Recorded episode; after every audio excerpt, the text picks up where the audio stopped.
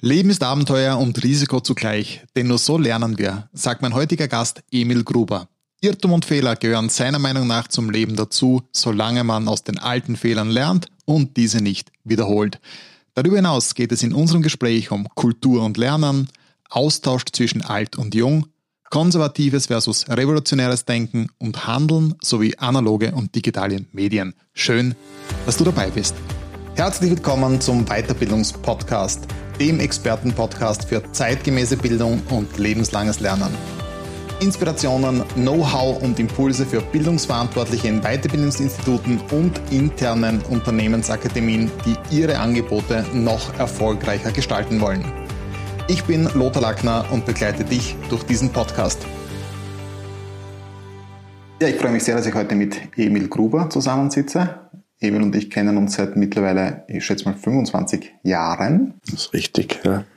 Ähm, wenn man kurz ein paar Fakten zu dir liest, dann heißt das in Leoben geboren, lebt in Graz, Künstler, Ausstellungskurator, freier Journalist und Fotograf mit Fokus auf Veränderung des urbanen Lebens, Archiv für Materialien zu Spezialthemen in der europäischen Kulturgeschichte des 20. und 21. Jahrhunderts mit Schwerpunkten zu Privatfotografie, medialen Rollenzuordnungen von Männern und Frauen, politische Karikaturen, Vorstandsmitglied vom Forum Stadtpark und Intro Graz Spektion, Teilhaber am Verlag Hirnkost in Berlin. Wie kommt man da dazu?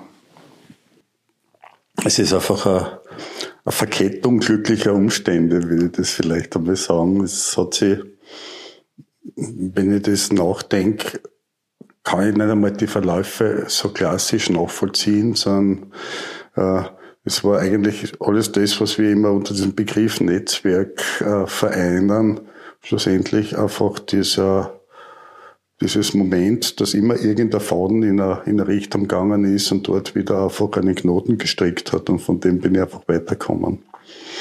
Ähm, teilweise sind es Dinge, die schon sehr lange äh, mich begleiten. Also der Verlag in Berlin, der war noch immer, kommt aus meiner Urzeit, wie ich noch angestellt war, wo wir uns eben gemeinsam kennen, aus der Zeit heraus. Andere Dinge haben sich dann einfach ab 2003, ab der Selbstständigkeit sukzessive einfach ergeben. Wir haben uns ja kennengelernt, da warst du noch in der Wirtschaft, so richtig Finanzwirtschaft tätig und dann plötzlich Kunst, Kultur.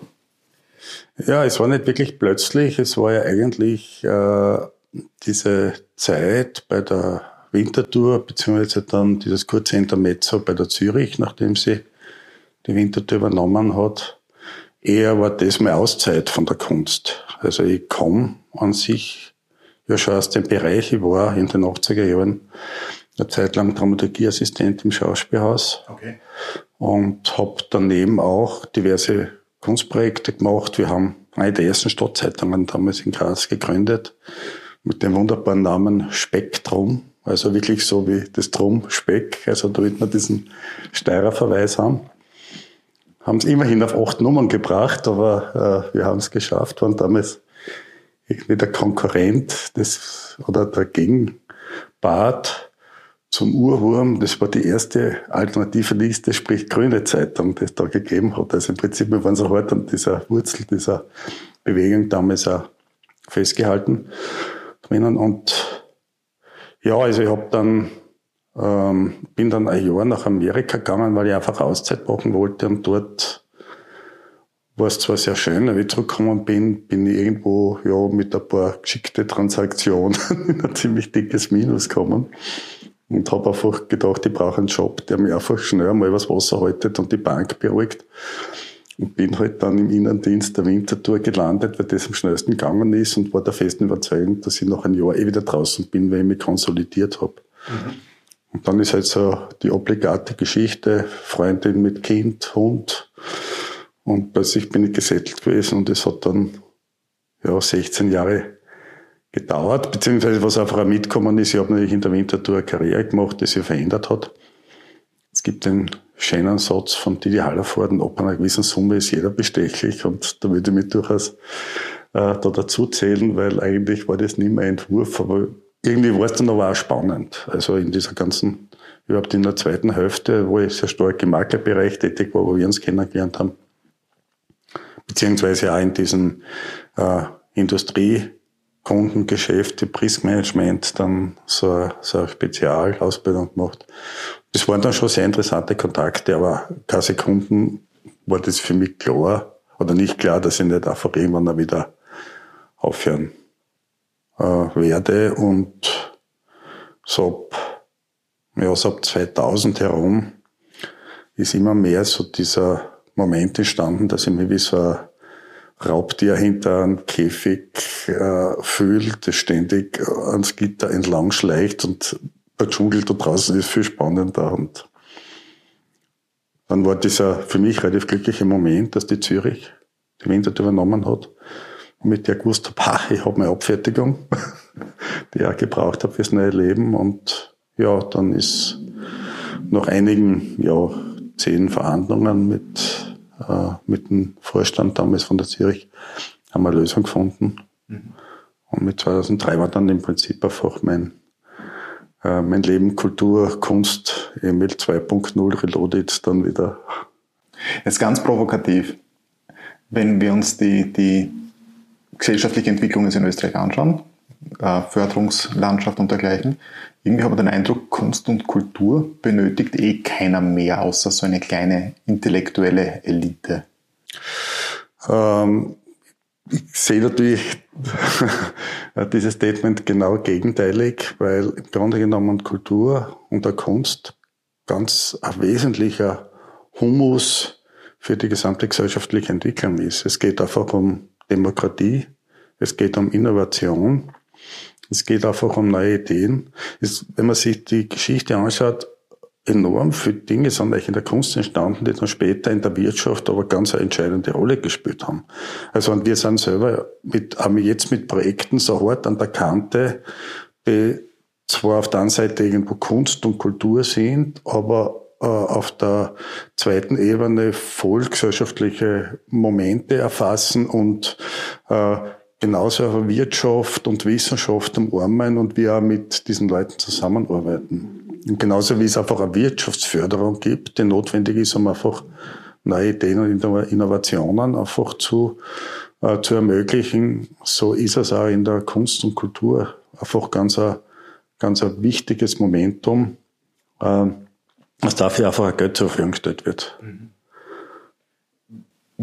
Ich habe vor einigen Jahren von Daniel H. Pink ein, ein, ein Buch gelesen, Why Right Brainers Will Rule the World wo es sehr stark darum gegangen ist, äh, dass wir uns, uns unsere Erziehung anschauen, wie wir mit Kindern umgehen, dass wir denen nicht nur lesen und schreiben äh, und, und Rechnen beibringen, sondern dass es viel mehr in den Kunstbereich gehen sollte, musizieren, äh, malen, gestalten, formen, weil es an, an den Menschen komplettiert. Das Buch ist jetzt, glaube ich, 10, 15 Jahre alt. Jetzt leben wir in einer, in einer Gesellschaft, wo die, die Leute sagen, ja, wir müssen immer mehr in Richtung gehen, äh, digitale Bildung.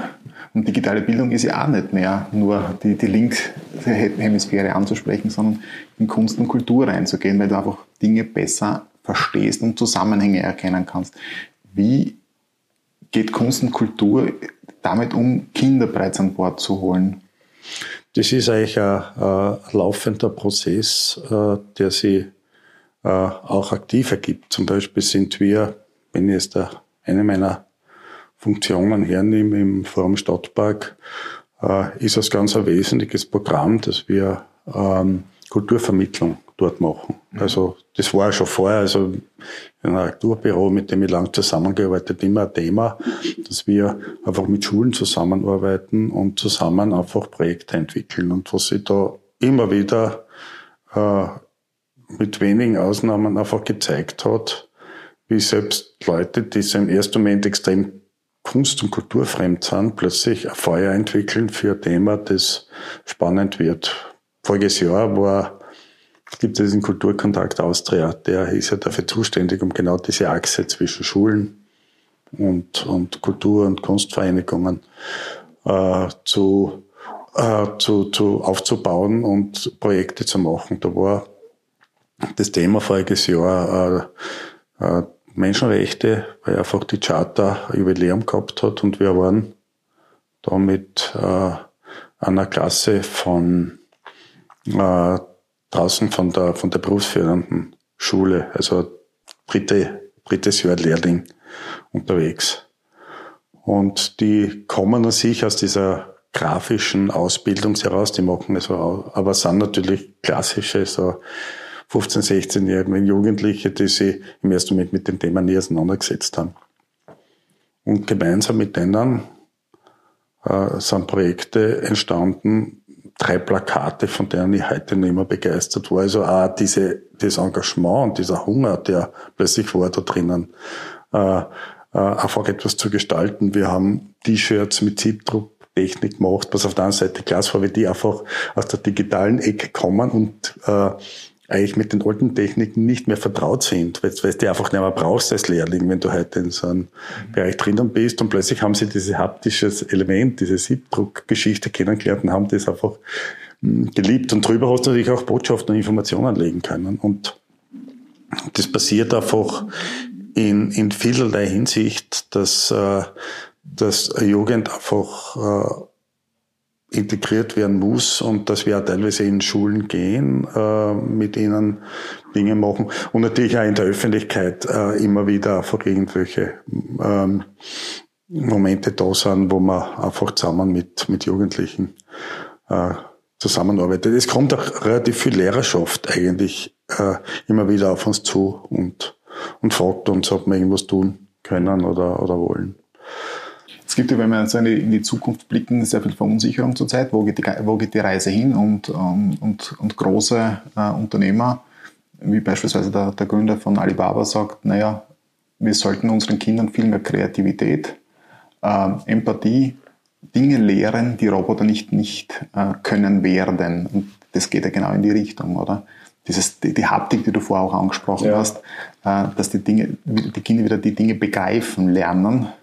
Und vor kurzem haben wir ähm, ein, ein YouTube-Video gesehen, wo man einem Kleinkind ähm, ein Tablet hingelegt hat und dort hat er in einem Katalog blättern hat lassen. Das Kind hat extrem schnell, es war unter, also um ein, um ein Jahr herum, als wir es drum äh, klicken haben können, begriffen, wie das dort funktioniert. Und dann haben sie einen Katalog hingelegt und das Kind hat nicht verstanden, dass er nicht zoomen und, und, und, und, und blättern kann, weil, weil es fehlt etwas.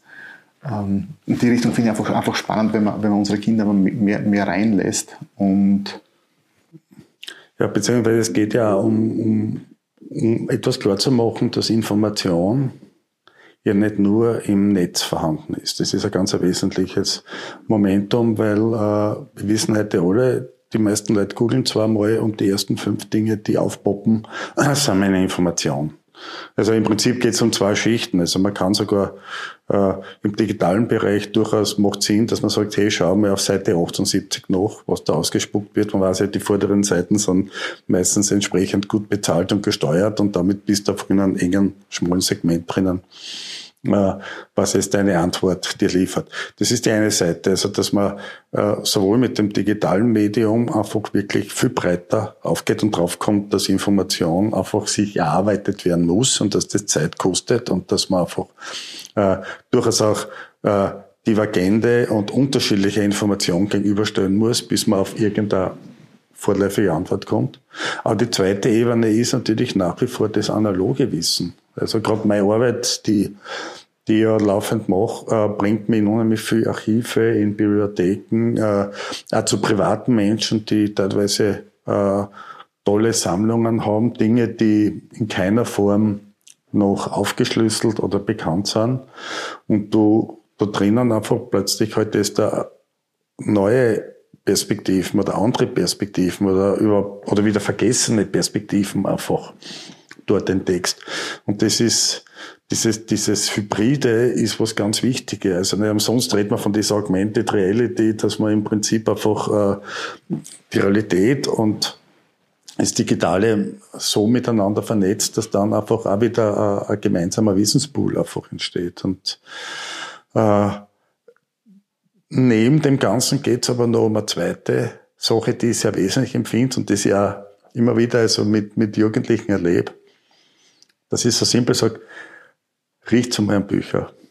Ähm, nehmt einmal einfach einmal eure Finger und fahrt über einen Liter drüber. Also wo plötzlich man entdeckt, weil man das ganze Digitale hat, einfach äh, schränkt extrem die Empfindungswelt ein. Mhm. Und das ist genauso wichtig, dass wir neben dem, was wir jetzt in unserem Kopf abspeichern, dass wir auch unsere, unsere ganze Körperlichkeit einfach weiter einfach halten, weil ein, ein funktionierender Tastsinn, ein funktionierender Geschmackssinn, äh, das Sehen in verschiedensten äh, Ausformungen ist etwas, das für die Weiterentwicklung der Gesellschaft genauso ein ganz entscheidender Moment sein wird. Wenn ich richtig verstehe, es geht nicht um ein Entweder-Oder, sondern es geht um ein sowohl als auch. Das heißt, weil was ich immer wieder erlebe, ist, wenn, ich, wenn ich mit digitalen Lernen, E-Learning und dergleichen in Unternehmen reinkomme oder auch in Weiterbildungsinstitute, dann kriege ich oft einmal, das ist alles ein Blödsinn, wir lernen zusammen, wir lernen durch Erfahren und so weiter. Und ich bin auch der, der Meinung, dass es zwei Arten von, von Lernen gibt. Einfach die normale Wissensaufnahme, die kann ich digital auch abbilden, aber dann dieses Erfahrungslernen, dieses, dieses Gespüren, ja, und, und ich glaube auch nicht, also, dass du Körper und Geist voneinander trennen kannst. Das ist eine gemeinsame Einheit, die gemeinsam auch geschult gehört. Aber es ist ein sowohl als auch. Ich kann hier mir die Inhalte holen, da wieder, wieder sie, sie erfahren. Ich schätze mal, wenn du, wenn du recherchierst für eine neue Sammlung oder für eine Ausstellung oder dergleichen, dann wirst du wahrscheinlich auch irgendwann mal digital vorgehen und schauen, was, was kriege ich schon. Dann gehst du in Archive und schaust, was, was, wie kann ich mich dort weiterhandeln. Das ist irgendwie eine Vermischung, oder? Ja, ich finde, äh, es wäre vollkommen äh, idiotisch, jetzt äh, das eine als andere zu fordern. Ich bin heilfroh, dass es beides gibt, weil mir vollkommen klar ist, wenn ich ein Thema, das ich heute bearbeite, vor 30 Jahren bearbeitet hätte, äh, in einem ganz anderen Aufwand wäre. Ich beschäftige mich aktuell zum Beispiel auch gerade mit politischer Karikaturgeschichte zwischen 1930 und 1950, wo ich da den zweiten Teil also 34 bis 38 mehr oder weniger im, im Abschluss habe. Der erste Teil ist fertig, der dritte wird nächstes Jahr kommen. Ich bin heilfroh, dass es zum Beispiel von der Österreichischen Nationalbibliothek das Anno-Projekt gibt, das einfach äh, mehr oder weniger über weite Teile den ganzen Zeitschriftenbestand dort eingescannt hat und der Öffentlichkeit zugänglich gemacht hat. Weil super ist, dass ich vollkommen zeitungebunden und wenn ich einfach gestern Lust habe, um zwei in der Früh mich hinzusetzen und mein Archiv ist offen und äh, ich brauche nicht ständig nach Wien fahren und ich brauche äh, nicht dort auf Öffnungszeiten warten und so weiter. Also das ist toll. Andererseits wäre es aber ein schwerer Fehler zu glauben, das ist jetzt die gesamte Information. Der zweite Schritt ist genau der, dass ich sehr wohl dann in, in Archive physisch hineingehe und dort herumgrabe und natürlich findest dort dann äh, Dinge, mit dem mit dem du nicht gerechnet hast und das ergänzt und äh, und bringt äh, dann diese ganze Recherche weiter. Und detto ist es ja schlussendlich auch beim, bei der Zusammenstellung, dass es wunderbar ist, wenn es ein digitales äh, Manuskript hast, irgendeine äh, E-Publikation, aber genauso auch, dass du einfach äh, eine gedruckte Version hast von dem Teil. Ähm, weil ich noch immer, um es jetzt ein bisschen ironisch zu nehmen, einfach lieber mit einem Buch aufs Klo gehe, als mit einem Computer überhaupt mit einem Standcomputer, was relativ blöd ist wegen einem Verlängerungskabel. Ja, das stimmt. Ah. So wie ich dich kenne, du tastest dich immer wieder an neue Themen heran und schaust, passt es für dich, passt es nicht. Ähm, was ich momentan so, so, so erlebe, ist so ein, ein, ein Optimierungswahn der, der Gesellschaft. Sloterdijk hat da so ein lässiges Buch. Ich habe es nicht geschafft zu lesen, ich gebe es zu. Ähm, du, du musst dein Leben ändern, äh, geschrieben. Da gibt es ja ein paar, ein paar, interessante Kapitel, die wir rausgezogen haben, ansonsten war es mir ein bisschen zu, zu strange. Ähm, wir leben in einem Optimierungswahn. Kriegst du den auch so mit in deiner, in deiner Umgebung oder wie, wie empfindest du die, die Gesellschaft, wo, wo, wo sie jetzt versucht hin, hinzugehen?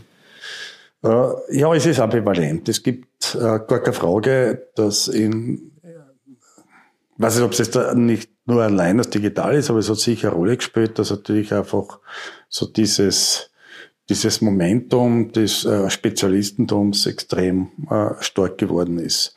Andererseits erlebe ich aber schon in dem Umfeld, in dem ich mich bewege, äh, dass es auch anders gibt. Also ich sehe im Grunde genommen die menschliche Gesellschaft als auf zwei Ebenen, die beide für sich wichtig sind. Es gibt die Leute, die grauen auf die Tiefe es gibt die Leute, die einfach äh, die Oberfläche absuchen. Und wenn das beide miteinander verschränken sich kann, kommt Information, dann schürft man neues Wissen, dann kriegt man neue Inputs.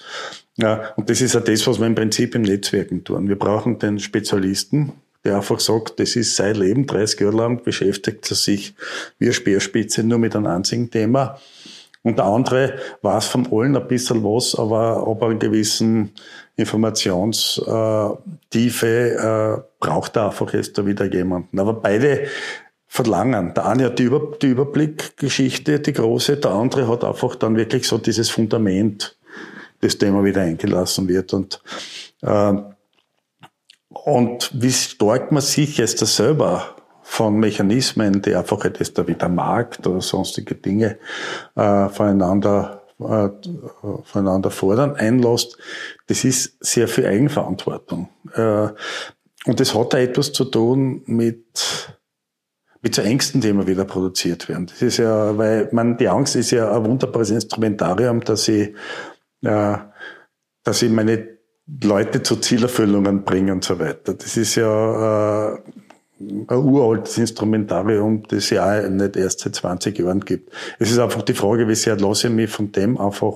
äh, steuern. Und ich erlebe zum Beispiel in jungen Leuten, das, das mich erst mal da erschreckt hat, die mit 30, 33 wirklich vor einem Burnout gestanden sind, weil sie einfach enorm sich in Arbeit äh, reingehauen haben, die gesagt haben, aus, vorbei.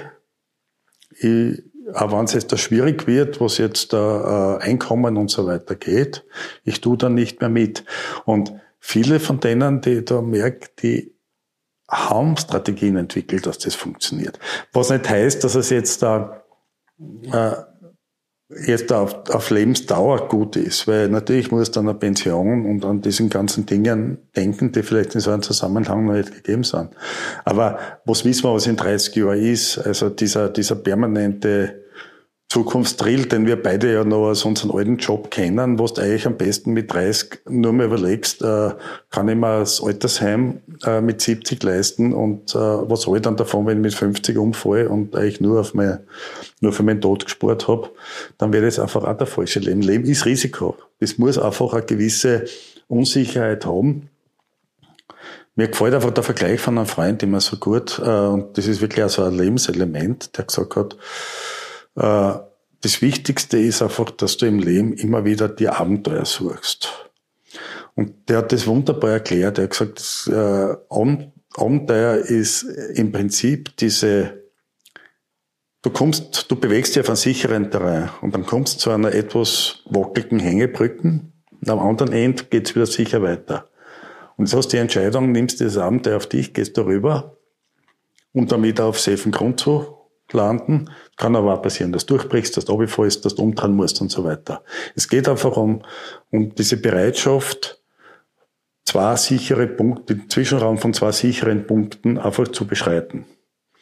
Und äh, je mehr du sowas die traust, desto sicherer wirst du auch in der eigenen Unsicherheit von dir selber, weil, weil, weil es einfach dann vertrauensbildend geht. Alles das, was man dann so in Seminaren dann immer lernt, das kann man sich einfach selber auch zutrauen, indem man einfach einmal sukzessive sagt, ich, ich lasse mich aus meinen gewohnten Bödern, ich lasse mich aus meinen äh, Sicherheiten ein bisschen raus und kommt dann drauf, hey, das sind eine tolle Erfahrungen, die ich mache. Das benötigt aber Zeit. In einem Seminar, zwei, drei Tage, soll es eine Woche ja. sein, kannst du die Dinge auch lernen, trau dir mehr zu, sei es und so weiter. Ähm, aber diese Brücke, das Beispiel gefällt mir gut, das musst du ein paar Mal gemacht haben, damit du Jahre später einfach mehr Sicherheit hast, es zu tun, weil du einfach ruhiger wirst, indem du es tust. Kann trotzdem schiefgehen, keine Frage, aber die Art und Weise, wie du es machst, wird anders sein. Und das lernst du auch nicht in einem Seminar. Du kannst einen Blickwinkel dahingehend schärfen, aber in Wahrheit geht es darum, dem Ganzen Zeit zu geben. Und da habe ich, jetzt bin ich doch auch schon ein Zeitler im, im, im Berufsleben, früher hatten wir mehr Zeit, in Rollen hineinzuwachsen. Wir wurden länger begleitet.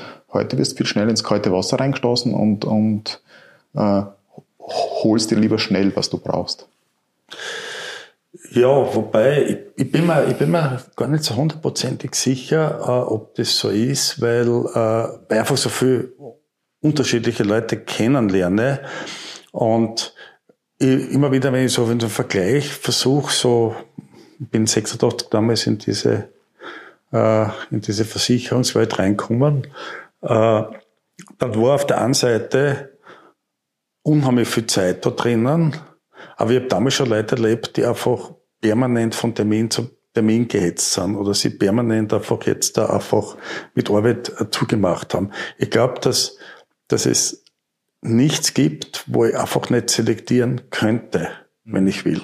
Es geht einfach, dass ich mir selber einfach das zutraue, wenn ich jetzt da drei Stunden was anderes tue, jeden Tag, dass das einfach machbar ist. Natürlich reden wir jetzt da nicht von, äh, von jemandem, der drei kleine Kinder hat und, äh, und, und da einen riesen Prozess hat. Ich rede von den Leuten, die die Chance haben dazu. Mhm.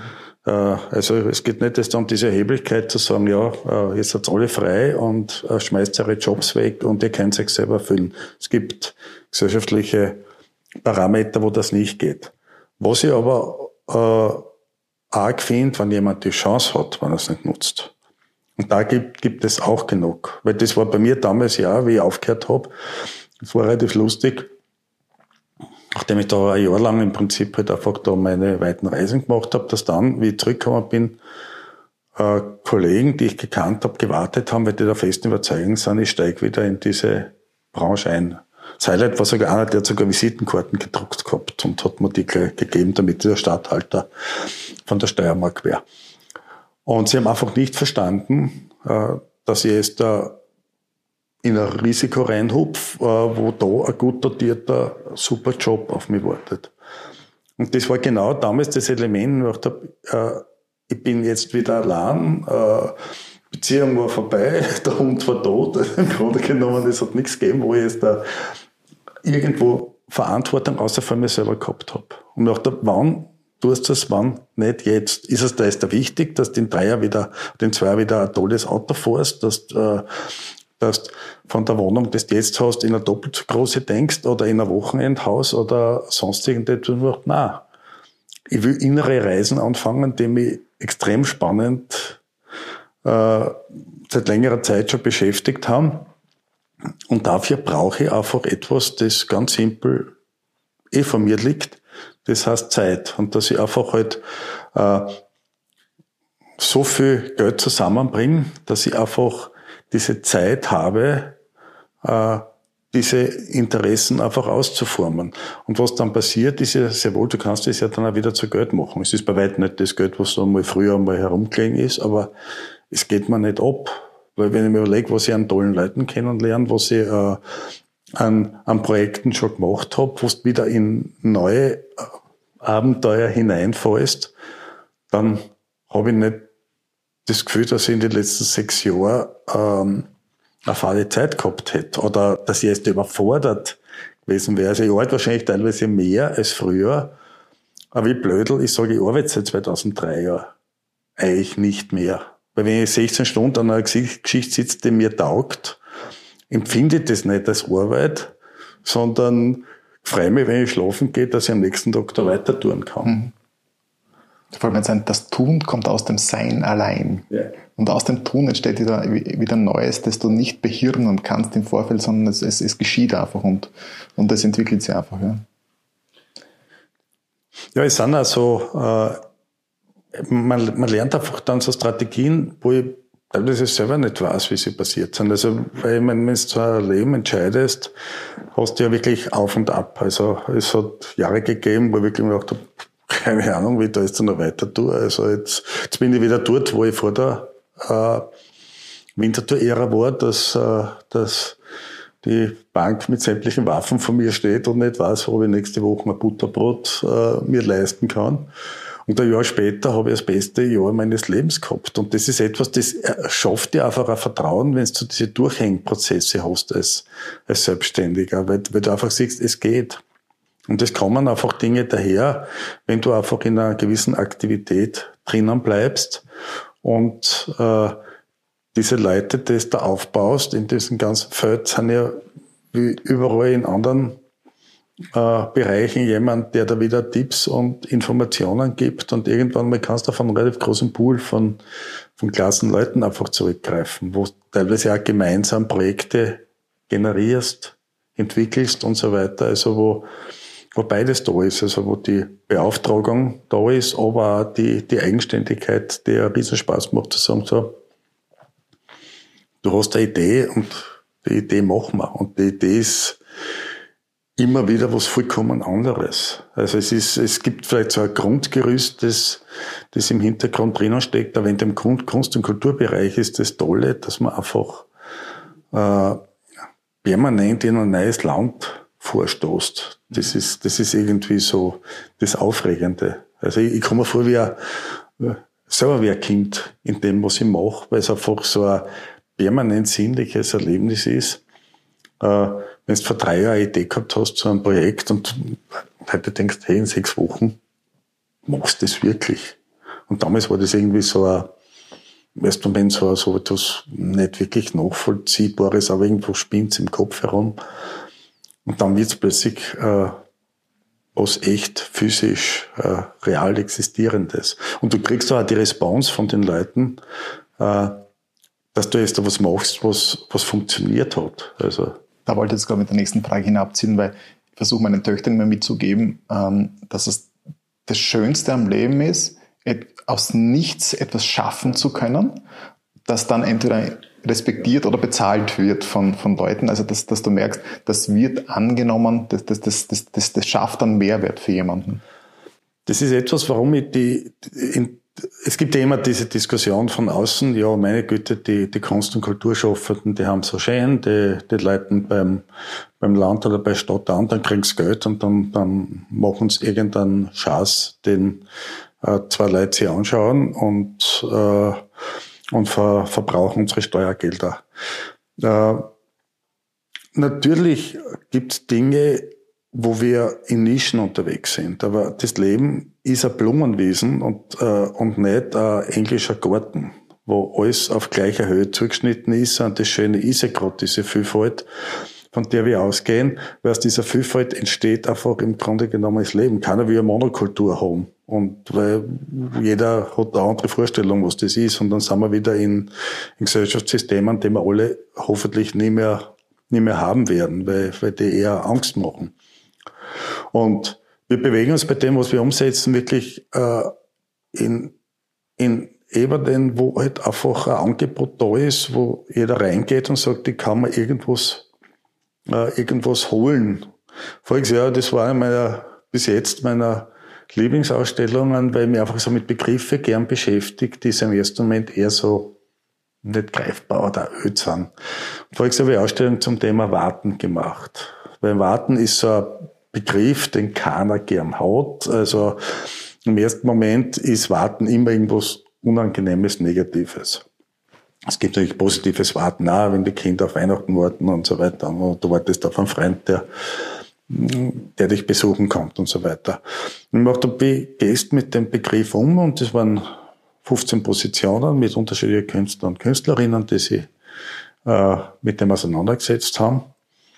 Und bei der Eröffnung waren weit über 200 Leute dann auf einem Offspace und wo einfach dann diese permanent und auch später bei den nächsten Tagen immer Diskussionen, weil plötzlich jeder sich mit dem Begriff einfach einmal ganz ernsthaft auseinandergesetzt hat. Und da das Feedback, was ich erst ein Jahr später auch noch gekriegt habe von Leuten, die gesagt haben, hey, das hat irgendwie, spuckt meinem Kopf herum. Und wenn ich heute erst irgendwo äh, was nicht in einem Arztzimmer sitze, äh, dann denke ich an die, an die Wartengeschichte, liest die Gesichter der Leute, die da sind. Also es passiert plötzlich eine, eine Wahrnehmungsverschiebung. Und das ist schon etwas, was, äh, was mit solchen Dingen möglich ist. Und ja, äh, viele kleine Teile machen irgendwann etwas sehr Großes. Das ist wie alles im Leben.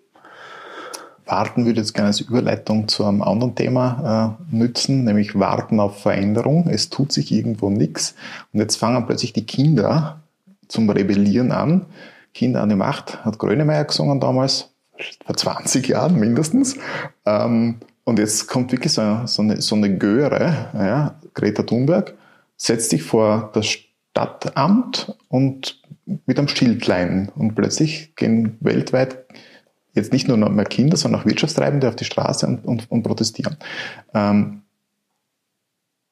die Reaktion der Erwachsenen ist für mich teilweise erschütterlich, wo sie sagen, naja, äh, wie beispielsweise Jean-Claude Juncker damals noch gesagt hat, naja, ich bin auch als Kind demonstrieren gegangen, oder, aber immer in meiner Freizeit. äh, damit kann ich schwer, schwer umgehen. Jetzt, sitzen die, die, jetzt gehen die Kinder, in Graz war, war letzte oder vorletzte Woche eine große, eine große Geschichte auch wieder. Ähm, jetzt gehen die wirklich in ihrer Arbeitszeit oder in ihrer Schulzeit raus und demonstrieren für eine bessere Zukunft. Dürfen die das?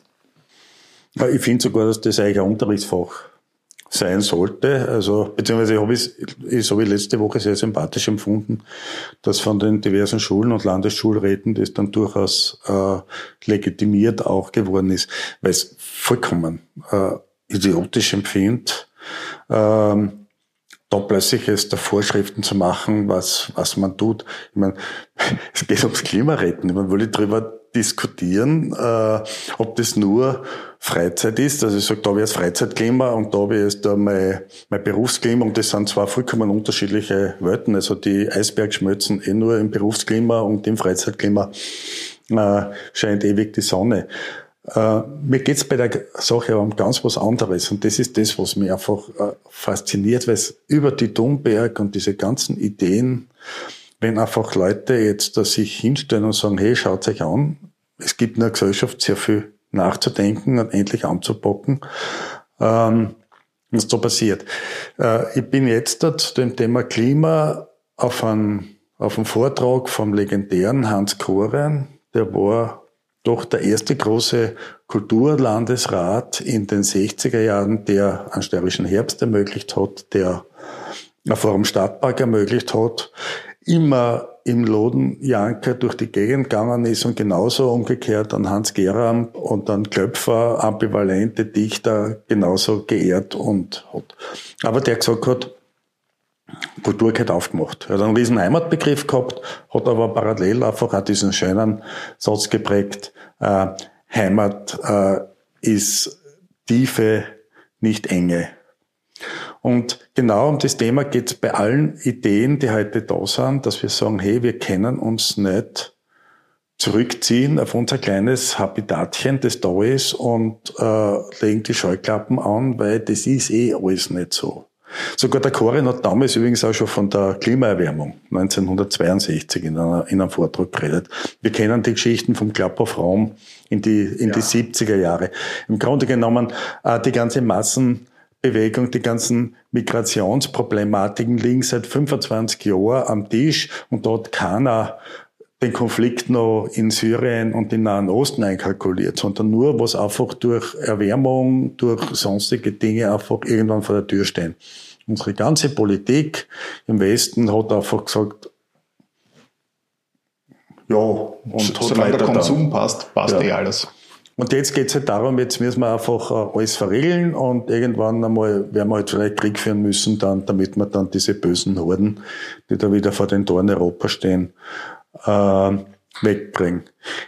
Es fehlt einfach wirklich diese Bereitschaft der eigenen Vision zu sagen, hey, ich greife Dinge an, die wirklich äh, im ersten Moment massiv einfach Dinge verändern. Auch mit dem, mit der Bereitschaft, dass ich scheitere, mit der Bereitschaft, dass ich meine Macht verliere, aber einfach, dass ich sukzessive, das ist wie wenn ich einfach einen riesen Kohlenberg wegschaufelt, dann werde ich Pausen machen, dann muss wer andere machen, aber irgendwann wird das weg sein, der wird nicht von selber einfach schmelzen.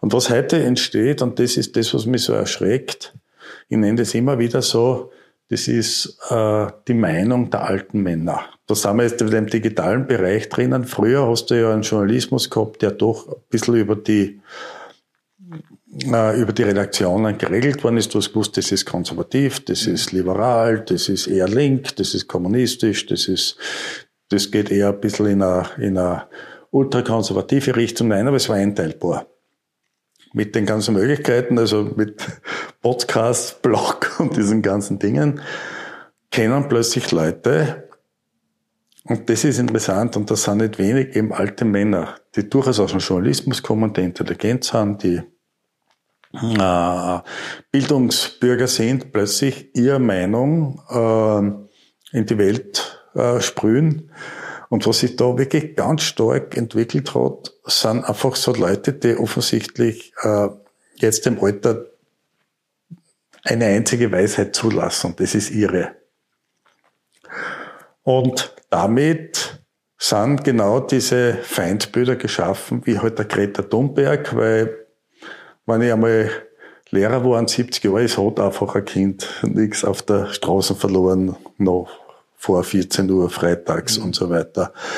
Äh, wenn ich von irgendeinem Medium geschasst worden bin, weil halt äh, mich äh, weil ich zu alt geworden bin, dann setze ich mich jetzt dahin und bekämpfe plötzlich halt dann solche, solche Medien. Also einer der abstrusesten Dinge zum Thunberg, das ich vorige Woche gelesen habe, ist vom Wolfgang Rödel. Wolfgang Rödel wird wenigen Leuten was sagen. Der Wolfgang Rödel ist der jüngere Bruder vom Rödel, der seinerzeit das konkret in die 60 Jahre ausgegeben hat und mit Ulrike Meinhof verheiratet war. Und dann ist ja, wie wir wissen, dann die äh, entsprechende Trennung und die Bader-Meinhof und RAF-Brigaden durch die, durch die Meinhof entstanden. Und der Rödel ist eigentlich von dieser eher linken, links bis linksradikalen Ecke in die Rechte marschiert jetzt da und ist ein klarer Bekämpfer und der jüngere Bruder von ihm, der mittlerweile auch schon 70 ist, übernimmt diesen Ball und traut sich zu vergleichen, dass im Grunde genommen die, der Beginn der RAF nicht un, äh, ziemlich ähnlich der Klimabewegung der Thunberg ist. Und dass im Prinzip auch die Frage ist, wann die SUV brennen und wann diese ganzen linken Kroten anfangen, äh, unsere, unsere Habitate und Besitztümer einfach zerstören. Und da bist du in tiefster Demagogie drinnen, weil da, da, da geht es nicht mehr um Argumentarien, warum die Leute es machen, sondern nur im Hintergrund steht wieder Anarchismus, Aufruhr und, und, und Rebellion und zerstört einfach unsere, unsere sowohl erhaltenen äh, und zu verteidigenden Vorgärten und äh, äh, unsere Freizeiträume. Und da sind wir in einem, glaube ich, in einem sehr spannenden Diskurs, wie wir damit umgehen. Weil der, der ist erst am Anfang, wenn wir uns diese, diese ganzen digitalen Entwicklungen anschauen. Genau, wir kommen ja auch vom, vom Besitzen ins Benutzen. Ja. Äh, wir haben einen, einen radikalen Wandel vor uns, der jetzt gerade passiert, der auch dadurch möglich ist, dass in unserem entwickelten, unter Land jetzt die, die, Kinder andere Möglichkeiten haben zu starten und anders das, das, das Leben sehen, sehen können. In dem Zusammenhang, momentan ist ein sehr, interessantes Buch, kennst du wahrscheinlich auch, von Hans Rosling, Factfulness. Äh, extrem spannend, ähm, weil das nämlich auch wiederum zeigt, diese, diese, dieses alte Männerthema, das du jetzt gerade angesprochen hast, ähm, dass wir in Wahrheit unser Leben so sehen, wie wir es in der Volksschule, Hauptschule gelernt haben, dass es damals in die 60er, 70er Jahre gewesen ist. Und das betrifft nicht nur umsetzt, sondern auch die, die Wirtschaftsdenke, wie er so schön da drinnen schreibt, ähm, dass wir nicht mehr sehen, es gibt mehr arm und reich, sondern es, du musst das Ganze in Quartile auf, auf, aufteilen. Diese Spaltungen, die wir immer noch propagieren, die sind nicht mehr da. Das hat sich viel mehr angeglichen und trotzdem fallen viele alte Männer, und das Bild jetzt dort, dort zu, zu, benutzen, immer wieder in diese, in diese, diese spaltende Sprache und sobald ich irgendwie mit Argumenten mehr weiterkomme, muss ich, muss ich diffamieren und irgendjemand in einer Ecke stecken, wo er, wo er wahrscheinlich gar nicht, gar nicht hinkommt. Ähm, okay. Ja, beziehungsweise etwas, was, was natürlich auch in diesen, äh, in diesen ganzen Formen nicht vorhanden ist, und das finde ich, ist ähm, auch wieder auf unser Hauptthema zurückzukommen, was Lernen angeht. Ich finde, ganz, ganz einer der wichtigsten Faktoren im Lernen ist der Irrtum. Also äh, ich hätte Angst vor mir selber, wenn ich irgendwann überzeugt bin, dass das, was ich jetzt da aktuell vertrete, die nächsten 20 Jahre Gültigkeit hat und dass es da einfach nichts mehr zu rütteln gibt an diesem, äh, an dieser Pflanze, die da aus mir rauswächst. Na, es wird permanent neue Informationen kommen. Es sind Dinge zu hinterfragen. Sicher gibt es gewisse Pfeiler, die, die massiv bleiben sollen. Das ist auch wichtig. Aber das drumherum soll auch kein Problem sein, sich hinzustellen und sagen, ja, da war ich vor fünf Jahren einfach mit der Information anders. Da, äh, da sehe ich heute und ich kann auch von einem 20 oder einer, einer 20-Jährigen was lernen. Es geht auch um diese, es ist nicht eine Einbahnstraße, dass wir die, die alten Meister Yoda sind, die jetzt da einfach den, den jungen Skywalker sagen, wo die, wo die Richtung geht, sondern umgekehrt brauchen wir genauso die Information. Das ist ja das Schöne in unsere, in dem Bereich, in dem ich tätig bin, weil, wenn ich mir das Forum Stadtpark anschaue, da könnten alle meine Kinder sein, jetzt da über weite Strecken. Und trotzdem ist dieser Austausch so reichhaltig, weil ich in eine Welt hineinschauen kann, in der ich, wenn ich jetzt da in einem Bereich drinnen bin, wo ich jetzt nur mit Gleichaltrigen bin, ich bin, bin heuer 60 geworden, immer nur vom Hören sagen etwas sehen würde. Jetzt bin ich da drinnen. Das heißt nicht, dass alle Meinungen da drinnen richtig sind. Also äh, wenn ich selber zurückdenke an mein Revoluzertum der 20er Jahre, dann äh, ist es heute natürlich perspektivisch anders geworden. Aber ich sage jedem, hey, das muss jeder mit 20 selber erfahren. Du musst rebellieren. Hey, wenn du nicht rebellierst, dann fällt der entscheidende Moment einfach an Wahrnehmung. Wie du dann damit umgehst, du lernst Instrumentarien, das brauchst für, für, für Design, du lernst denken, du lernst reflektieren, aber es darf nichts einseitig sein. Also ich mag ja nicht jetzt da diese Diskurse zwischen links und rechts. Wir brauchen einen konservativen Bereich in unserem Leben und wir brauchen einen progressiven Bereich. Es ist, es ist alles, es hat alles seine Notwendigkeit. Aus dem setzen wir unsere Persönlichkeit zusammen. Und äh, Einseitigkeit ist immer äh, etwas, was dem Leben als Individuum, aber genauso wie als Gesellschaft einfach nicht gut tut. Mhm. Das haben wir wieder beim sowohl als auch, wir die Digitalisierung und Digitalisierungsbestrebungen in Unternehmungen sehen. Wir brauchen den bewahrenden Teil, ja, der, der auf dem Geschäftsfeld aufsetzt, wo man sagt, da bin ich im, im, im Finanzieren meines Unternehmens drin, aber ich brauche auch den innovativen, revolutionären Teil, wo man sagt, da kann ich irgendwas Neues machen, aber nicht so, nicht eins, sich auf eins festlegen, weil das Risiko ist auf der einen Seite zu hoch und auf der anderen Seite ist das Bewahren auch wiederum mit Risiko behaftet, weil die, die Welt äh, weiter sich, sich dreht. Also sowohl als auch ist irgendwie so die Devise, die wir in unsere Köpfe auch jetzt reinkriegen müssen. Wenn du vorhin auch angesprochen hast, zurückzukommen auf, auf die äh, jungen Leute, dass wir immer noch versuchen, äh, Bildung in einer Richtung oder Wissen in einer Richtung weiterzugeben, nämlich von alt auf, auf jung, auch, auch nicht mehr, nicht mehr, oder war wahrscheinlich nie zeitgemäß, sondern es war immer ein, oder hätte immer ein, ein Voneinander lernen sein müssen. Die Lehrer lernen genauso von ihren, von ihren Schülern und können nicht nur in eine Richtung das, das Ganze weitergeben. Aber da sind wir meiner Ansicht nach in, in, in einem sehr ähm, interessanten Prozess drin, wo die Beharrungs- und Bewahrungstendenzen ich oft als stärker wahrnehme als in anderen Bereichen des Lebens. Ja, es ist äh, es ist, es geht um Definition an. Weil, äh, was bedeutet Wissen? Wo setzt jetzt einfach, was, was ist dieser, dieser, dieser ganze äh, Prozess, den du heute einfach ausgeliefert bist, wenn du irgendwas erarbeitest, äh, wo setzt du denn richtig an und wo verortest du denn für dich? Das ist vollkommen klar, dass ich jetzt da in gewissen Bereichen, mit denen ich beschäftige, äh, punkto Wissen anderen überlegen bin. Na klar, ich beschäftige mich seit 30 Jahren mit dem Teil. Äh, aber umgekehrt geht's eben genauso, dass jeder andere auf mich zukommt, äh, wo ich dann einfach froh bin, dass äh, der mir für Zeit. Und das ist wurscht auf welchen Ebenen. Ich meine, wenn ich einen Rohrbruch hab, bin ich froh, dass ich einen hochkompetenten Installateur hab. Und das ist mir schon klar, dass ich mit dem jetzt dann nicht über die Weltwirtschaftskrise diskutieren will. Da braucht er null Ahnung haben.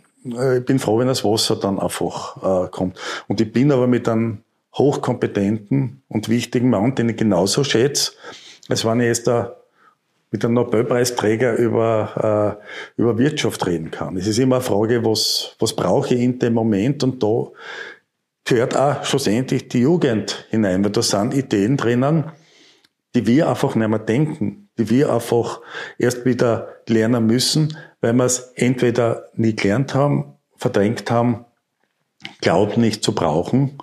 Aber es geht in der Summe aller Teile einfach um äh, äh, um Instrumentarien, die die Welt zusammenhalten.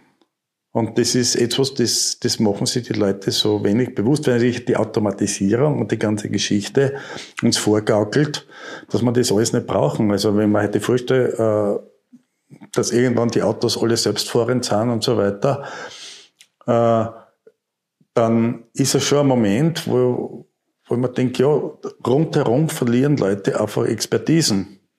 Rechtschreiben, wenn du heute bei der Kasse stehst und, und jemanden, äh, weiß nicht, zwölf Groschen drauf gibst und der hat schon eingetippt, ist er vollkommen überfordert, äh, oh, ja. dass er jetzt einen, einen, einen Euro rausgeben muss.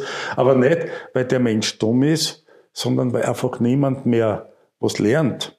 Und ich bin jetzt nicht in dieser also nicht lernen, sondern einfach, dass es da von diesen Unternehmen gar kein Interesse mehr besteht, dass es gelernt wird. Die alten Frauen, Kassiererin beim Hofer, haben die ganzen Preise im Kopf gehabt. Ich meine, die waren wie Pianistinnen, wenn man sich überlegt hat drinnen.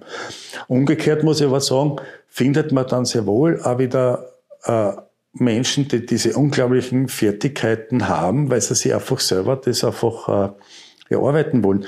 Ich habe im Forum einen, einen jungen Künstler, der baut äh, Roboterkonzerte, aber aus lauter Abfallprodukten. Da haben wir äh, vor eineinhalb Jahren in einer Tischlerei eine Performance gehabt mit ihm. Da waren die Leute hin und weg gerissen, wieder 20 Minuten lang die Maschinerien da einfach aufeinander abgestimmt, einfach irgendwas tun. Da bist du auf der einen Seite voll in der digitalen Welt drinnen. Du brauchst aber eine hohe Kenntnis von haptischer Technik. Du brauchst Fantasie, jede Menge. Äh, und du brauchst in weiterer Folge einfach auch dann dieses verschränkte Denken, dass diese Ebenen zusammenführst. Und wenn ich vor so einem Menschen stehe, denke ich mir, ich bin der vollkommene Nullpunkt, weil ich habe da keine Ahnung, was da passiert. Ich stehe nur mit offenem Mund da und, und staune darüber. Und das meine ich, diese Bereitschaft, sage, okay, jetzt erklären wir nur einmal auch so ein Faktum, wie das funktioniert. Und lernen dann plötzlich etwas Gewaltiges. Und dieser Austausch, dieses Hinterfragen auch von Techniken, von die Dinge da passieren, das ist, glaube ich, sollte für jeden Menschen einfach was ganz Wichtiges sein. Das ist so wie Kochen, dass du einfach auch bei einem Rezept einmal wissen musst, was du jetzt einkaufen musst und wie die Mengenverhältnisse ausschauen und wie stark du den Herd dann auftragen darfst oder nicht. Ja. Eben mit dir zu reden, Stunden, Nächte. es macht einfach total Spaß, dir einfach zuzuhören, deine Sichtweisen zu, zu kennen. Irgendwie müssen wir jetzt leider zu, zu, zum Ende. Wir machen einfach Fortsetzungen nächstes Jahr. Wir, wir denken es heuer an, damit du das Jahr dann wirklich, wirklich schaffen. Das, das, das hat mir wirklich, wirklich gut, gut gefallen. Ähm, Gibt es abschließend vielleicht noch die, die gefragt, so eine Art Lebensmotto oder so eine, eine, so ein Universalsatz für dich?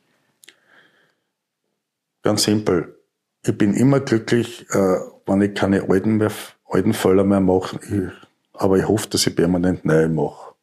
Weil damit lerne ich. Vielen Dank. Danke, dass du heute mit mir die Zeit verbracht hast. Hat mir riesen Spaß gemacht. Vielen Dank. Gerne. Gerne.